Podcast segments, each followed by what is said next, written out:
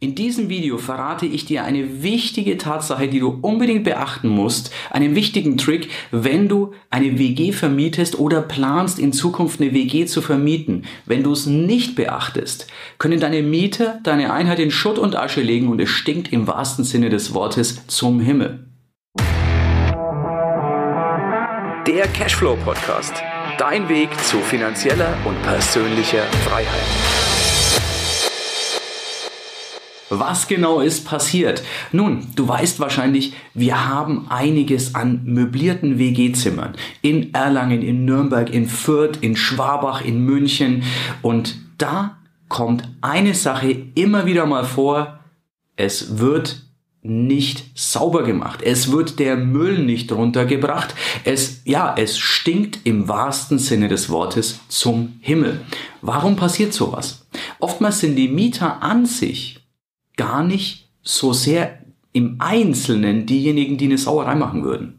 Aber in der WG mit fünf, sechs, sieben Leuten, auch teilweise in Dreier-, Vierer-WGs, fängt das Übel meist damit an, dass eine oder einer, meistens, lass es uns ehrlich ansprechen, meistens sind es wir Kerle, ähm, meistens ist es ein Typ, der einfach beschließt, ich mache hier nichts sauber.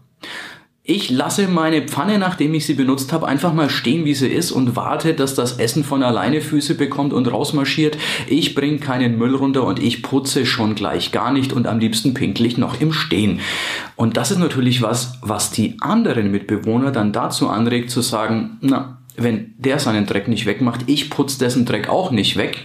Und du merkst es, das ist eine gefährliche Spirale, denn am Schluss will niemand mehr putzen, denn wenn einer und zwei und dann vielleicht der dritte nicht putzen möchte, dann kann selbst der oder die gutmütigste Bewohnerin oder der Bewohner dazu verführt sein zu sagen, ich werde auch nicht für drei, vier oder fünf Leute putzen. Es hat alles auch Grenzen. Das ist mir schon mehrfach passiert in tollen WGs, die wir frisch möbliert haben, wo der Hausmeister sich kümmert und wirklich ein paar Tage später kommt und sagt, Erik, darf doch nicht sein, die haben's schon wieder eingesaut. Wie kommt sowas und was kannst du dagegen tun? Woher es kommt, haben wir ja jetzt gerade schon erlebt. Du kannst verschiedene Dinge dagegen tun. Zum einen, ich habe einen Hausmeister, dem sage ich einfach, und du schaust einmal die Woche nach dem Rechten und weist die Leute darauf hin, dass geputzt werden muss. Aber viel einfacher, viel besser ist, macht denen doch eine WG-Ordnung. Wir haben mittlerweile in allen unseren Mietverträge den, die WG-Ordnung mit als bindendes, ja, als bindendes Blatt im, im Mietvertrag. Das heißt, jeder, der einzieht, hat diese WG-Ordnung als Teil seines Mietvertrags mit unterschrieben und in jeder WG hängt die auch aus. Da sind so Dinge geregelt, nun so ganz einfache, logische Dinge, die dir und mir wahrscheinlich sehr logisch vorkommen, die aber tatsächlich erwähnenswert sind, weil wir in der, in der Arbeit mit den WG-Bewohnern gemerkt haben, ja, wir müssen auch sowas noch erwähnen, nämlich wenn was im Kühlschrank steht, was nicht deins ist, ist es nicht. Ist nicht ein anderen das, das Zeug weg. Wenn gereinigt werden muss, beteilige dich. Es gibt einen sogenannten Ämtli-Plan, einen, wie auch immer du es nennen magst, also wer welches Amt hat, gibt es einen Plan und da wird aufgeteilt und das wird fair verteilt. Wenn fünf Leute drin sind, wirst du ein Fünftel übernehmen. Und du wirst dich auch an die Regeln halten, dass nachts Ruhe ist. Wenn eine Party ist, dann muss das bei den anderen angekündigt werden und viele solcher Kleinigkeiten, die nichts anderes tun, als das gemeinschaftliche Leben in einer bestimmten Art und Weise zu regeln. Seit wir diese WG-Pläne einsetzen, haben wir deutlich weniger Probleme. In den meisten WGs passiert gar nichts. Es gibt dann die ein oder andere WG, wo ich mal den Hausmeister hinschicken muss. Der weist dann nochmal darauf hin. Und wir haben im Mietvertrag auch drinstehen, wenn es nicht funktioniert, dann schicken wir ein Reinigungsteam. Der Haken dabei ist, das klingt ja bisher sehr gut, aber der Haken dabei ist, wir dürfen die Kosten des Reinigungsteams dann auf die Mieter umlegen. Und das ist natürlich was, wo du gerade WG-Mieter empfindlich treffen kannst. Denn so ein Reinigungsteam kostet halt dann schnell 200, 300 Euro. Das durch vier oder fünf Leute geteilt, ja, das ist Geld. Das ist für einen Studenten richtig Geld. Und spätestens, wenn es doch einmal passieren sollte, bis jetzt musste ich noch nicht, aber wenn es einmal passieren sollte, dann werden diejenigen, die putzen würden, den einen massiv darauf hinweisen, zu sagen, hey, wenn deinetwegen das Reinigungsteam kommt, dann zahlst du das alleine. Oder, oder die lassen sich irgendwelche anderen Sanktionen einfallen. Wichtig ist, du als Vermieter bist raus aus der Nummer. Und das ist ja wichtig. Wir wollen Einheiten, die möglichst von alleine laufen, die stressfrei laufen. Und deswegen empfehle ich dir, mach so ein, ja, so ein WG-Blatt Häng das aus, die Gemeinschaftsordnung, häng das an den Platz, wo es jeder sehen kann und mach es zum verpflichtenden Bestandteil deines Mietvertrages. Wenn du jetzt sagst, ja, was schreibe ich denn da rein in die WG-Ordnung, in die Gemeinschaftsordnung?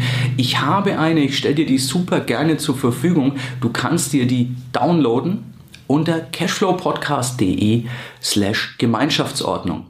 Ich weiß, ist eine lange URL, also deswegen gerne nochmal cashflowpodcast.de slash, sprich Schrägstrick, Gemeinschaftsordnung. Hol dir die, kostet dich nichts, denn wir haben sie sowieso, da kannst du die kostenlos downloaden, kannst die nutzen für deine Zwecke und du wirst sehen, es macht einen Unterschied. Die Mieter werden einfach sorgsamer mit deinem Eigentum umgehen und da ist auch der, also die Gemeinschaftsordnung ist auf eine nette Art und Weise geschrieben, sodass die auch von dem Studenten oder Studentin kommen könnte. Und es ist auch der Hinweis drin, wenn wir uns nicht dran halten, kostet es Geld und das kann ja wohl wirklich keiner wollen.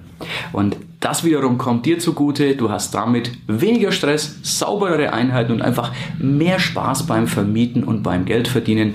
Und ich denke mir immer, es schadet den jungen Leuten auch nichts, wenn sie so ein bisschen Gemeinschaftssinn entwickeln bzw. dann sanft dahin gestupst werden. Also, wenn du das Ding sichern willst, cashflowpodcast.de slash Gemeinschaftsordnung. Viel Freude damit und wenn du hier Mehrwert bekommst, lass ein Abo hier Klick auf Abonnieren, wenn du auf YouTube bist. Aktiviere auch die Glocke, dass du regelmäßig informiert wirst, keinen Mehrwert verpasst, wie diesen kostenlosen Download. Und natürlich freue ich mich immer auf deinen Kommentar.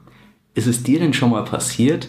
Hast du da schon Erfahrungen mit sammeln müssen, dürfen, dass Leute oder Studenten oder wer auch immer deine Einheit nicht so gepflegt haben? Ich bin sehr gespannt, denn durch deine Kommentare lerne ich dazu und kann dir passenden Mehrwert fürs nächste Mal bieten. Also, wir sehen uns, hören uns beim nächsten Mal. Bis dann, dein größter Fan Erik.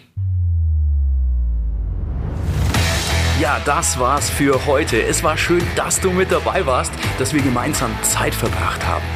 Unter cashflowpodcast.de findest du die Shownotes und dort hast du weitere wertvolle Informationen zu dieser Folge. Du hast Links und zum Teil auch Downloads. Wie gesagt, das Ganze unter cashflowpodcast.de.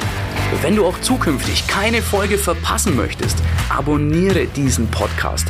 Dann wirst du automatisch benachrichtigt, wenn eine weitere Folge on air geht. Und ich freue mich, wenn wir beim nächsten Mal wieder Zeit zusammen verbringen dürfen und gemeinsam an deinem Cashflow, an deinen Strategien arbeiten können.